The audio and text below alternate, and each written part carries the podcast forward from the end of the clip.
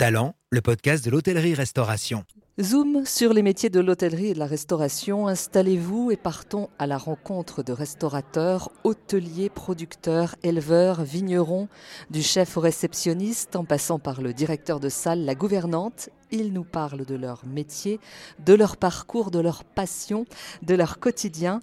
Partons, si vous le voulez, à la rencontre d'un chef singulier installé aux portes de Toulouse en Haute-Garonne, à Verfeil, chef étoilé depuis 2018 pourquoi singulier, allez-vous dire? Eh bien parce que le chef Nicolas Thomas a épousé la gastronomie après une carrière à l'orchestre du Capitole à Toulouse. Nicolas était violoncelliste. Bonjour Nicolas. Bonjour Doris. Merci de nous recevoir chez vous. Avec grand plaisir. Où sommes-nous installés? Est-ce qu'on pourrait peut-être commencer par une visite guidée? Euh, oui, tout à fait. Alors nous sommes installés dans une ancienne maison de maître située à quelques centaines de mètres à vol d'oiseau du village de Verfeil. Une maison qui date, euh, en tout cas sur les cadastres, au moins du XVIIIe siècle, euh, donc très ancienne. je pense que cette bâtisse a eu beaucoup d'importance sur le village, sûrement une métairie pour quelqu'un de, très respecté sur le secteur. Il y a aussi un petit peu d'histoire liée à la Seconde Guerre mondiale sur ce bâtiment. Comment vous vous sentez ici dans cet établissement étoilé? On va revenir sur votre parcours de chef dans un instant. Qu'est-ce qui vous fait vibrer ici? Les vieilles pierres, les murs? De pouvoir euh, regarder par la fenêtre et apercevoir les collines. Euh, on a la chance d'avoir euh, un tableau vivant qui évolue tout au long des saisons et même de la journée et des météos. D'un côté les collines, de l'autre côté le village de Verfeil avec son clocher éclairé la nuit. Donc cette notion de tableau, oui, c'est très libérateur. Ça permet de s'évader euh, juste avec un coup d'œil et euh, de partir un peu loin dans sa tête et d'aller chercher quelques idées aussi culinaires. On peut dire, Nicolas, que vous avez interprété les partitions des plus grands compositeurs euh, de ce monde avant de vous lancer en restauration, avant de créer votre propre musique, puisque vous étiez à l'orchestre du Capitole. Qu'est-ce qui un jour vous a donné envie de changer de voix? J'ai eu l'occasion à l'âge de si ma mémoire est bonne, 26 ans, de découvrir euh, le monde de la gastronomie contemporaine. Quand je dis contemporaine, c'est juste pour inclure vraiment la notion euh, euh, de fraîcheur et d'inventivité qu'on peut trouver depuis plusieurs années maintenant dans, dans ce monde-là. Et j'y ai découvert un monde très riche, très libéré, très ludique aussi, parce que la plupart du temps, quand on a l'occasion de découvrir une, une table avec euh, un chef avec un tempérament qu'il a envie d'exprimer, euh, on y découvre des choses amusantes, des associations, des parfums, des couleurs, des textures. Euh, il y a tout un univers qui se voit, qui se sent, qui se déguste. Et ce qui m'a le plus séduit dans ce monde-là, c'est vraiment le, champ des possibles qui s'en dégageait. Est-ce qu'il vous arrive encore de faire le lien entre la cuisine et la musique? De plus en plus, plus le temps passe, euh, plus les similitudes euh, me sautent aux yeux. Euh, on n'est pas dans le domaine vraiment du concret. comme j'ai coutume de dire, la forme a évidemment bien changé, mais le fond, pas tant que ça. Euh, j'ai la chance de faire deux concerts par jour maintenant, par contre, le midi et le soir. Euh, mais le but d'un musicien, c'est d'avoir effectivement beaucoup travaillé euh, pendant ses études et d'avoir perfectionné son savoir-faire. Mais il travaille et il exécute des œuvres pour satisfaire aussi pas un client, c'est pas comme ça qu'on l'appelle, mais un spectateur. Et on fait la même chose de notre côté. Euh, pour euh, amener euh, de l'émotion, une émotion différente certes, mais il y a un équivalent de prestation. Et après, sur un plan plus technique, il y a des équilibres, il y a des harmonies. Ce ne sont pas des mots qui n'ont pas leur place en cuisine. c'est même la clé de ce qui, ce qui fait un bon travail, c'est cette notion d'équilibre de justesse. Là encore, c'est un mot qui est euh, très parlant pour les, euh, pour les musiciens, mais euh, c'est tellement vrai pour le monde de la cuisine de faire quelque chose qui soit juste, ni trop, ni trop peu dans l'intention, et de faire le meilleur résultat possible avec le plus de sincérité et d'authenticité, comme doit le faire un musicien pour exécuter une œuvre. Vous êtes un artiste, vous êtes un créatif, comme la plupart des chefs en cuisine. Est-ce que vous avez encore, j'allais dire, le temps le temps, parce que le temps c'est important aussi dans votre métier, euh, vraiment d'assouvir cette créativité? Le temps. Le temps, c'est une question et une notion très compliquée. Euh, à partir du moment où on arrive au restaurant pour travailler, on a l'impression d'être en retard bah, avant même d'avoir commencé. Euh, parce que la masse de travail est importante pour exécuter ce qu'on a prévu de faire effectivement, en tant que chef, il y a d'autres choses à gérer. En tant que chef propriétaire aussi, c'est encore une autre euh, quantité de choses à préparer et à, organiser. Non, le temps, j'en manque euh, cruellement. Euh, et j'avoue que quand j'arrive à m'offrir des plages de temps libre, seul face à moi-même pour penser, créer ou tester ou découvrir des produits, c'est un grand moment de bonheur et de plaisir parce que ces moments-là me manquent un petit peu. Euh, plus euh, un établissement euh, se fait connaître et reconnaître, moins on a de temps pour soi en réalité pour cultiver ce qui a peut-être été le moteur à la base. Voilà, et je sais qu'hier j'ai eu ce, temps-là de, de, disponible et c'était extrêmement agréable. Et ça faisait malheureusement un moment que je n'avais pas eu ce temps-là. Voilà, donc c'est c'est des moments volés en vérité quand on arrive à le faire. Vous aimez créer la nuit, travailler la nuit?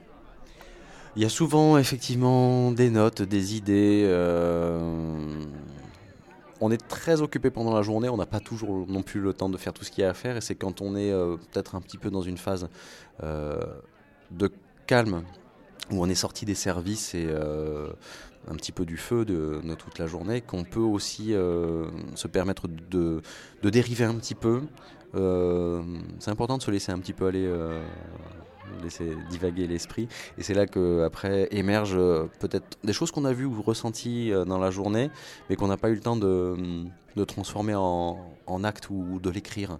Et effectivement, bah, c'est en fin de soirée, pendant la nuit ou le lendemain matin en se réveillant. Que, c'est le moment de noter et puis qu'on après on remet à plus tard quand est-ce qu'on pourra le, le réaliser. C'est encore une autre histoire. Eh, Nicolas, qu'est-ce qui a changé par rapport à vos débuts? Quel chef êtes-vous devenu? Je vais rebondir un peu plus loin. Ce qui m'intéresse beaucoup plus, moi, c'est de savoir qu'est-ce que je serai dans 10 ans, plus que ce que je suis aujourd'hui, parce que on est dans, dans, une branche qui nous permet euh, une telle évolution et dans un monde qui est euh, toujours en pleine évolution, et particulièrement en ce moment. Donc il faut aussi euh, recréer, repenser, s'adapter. Et donc euh, là, depuis plusieurs mois, comme beaucoup, et il faut penser à l'après.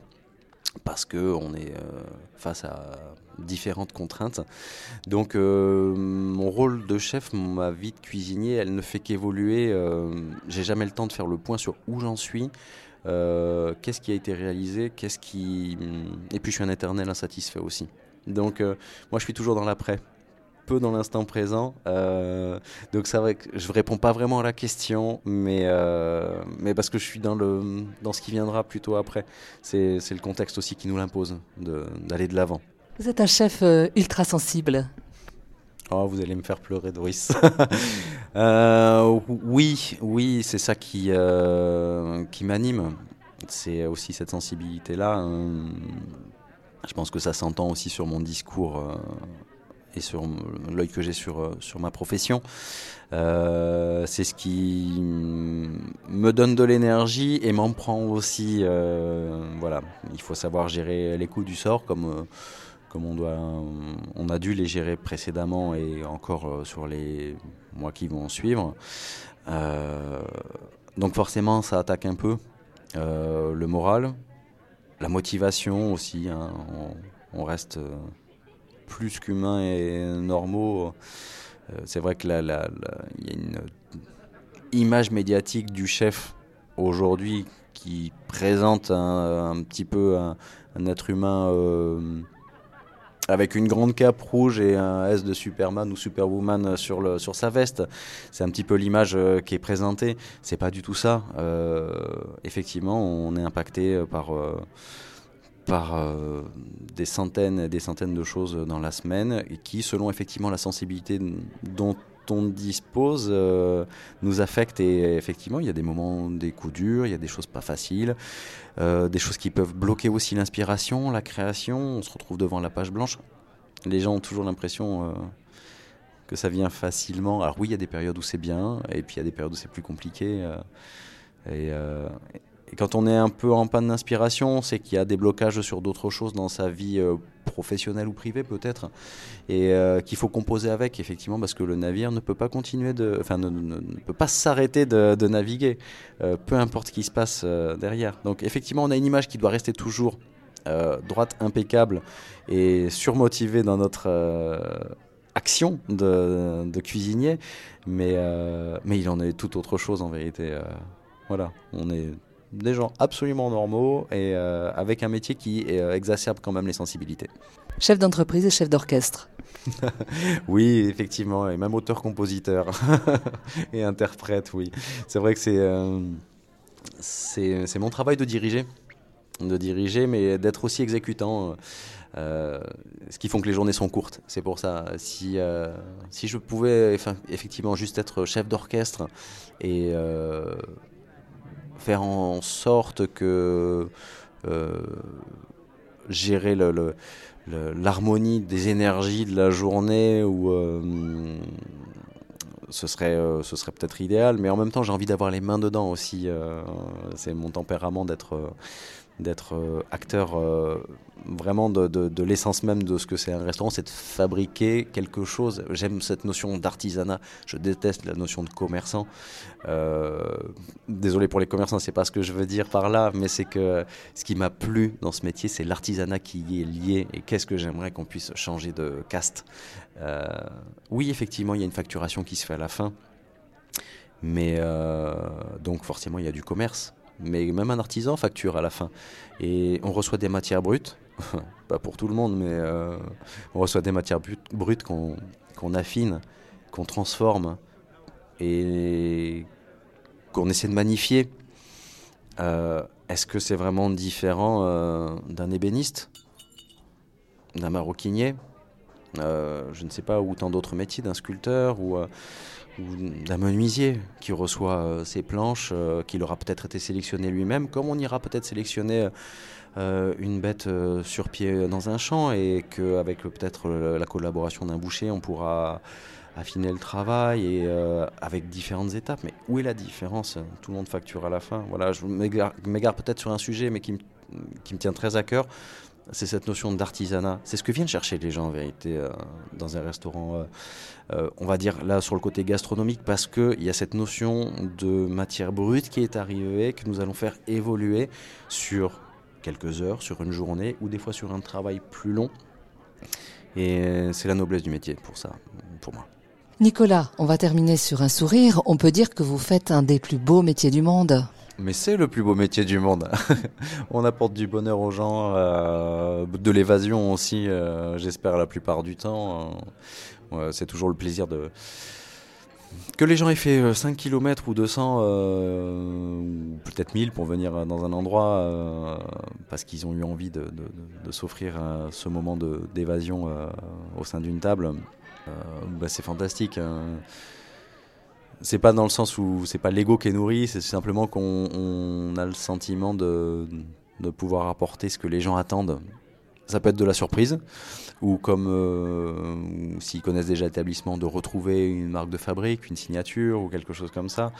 Euh, moi, j'ai la chance de faire un métier qui est euh, bah, très multicarte, hein, mais euh, voilà, de pouvoir et me faire plaisir de mon côté.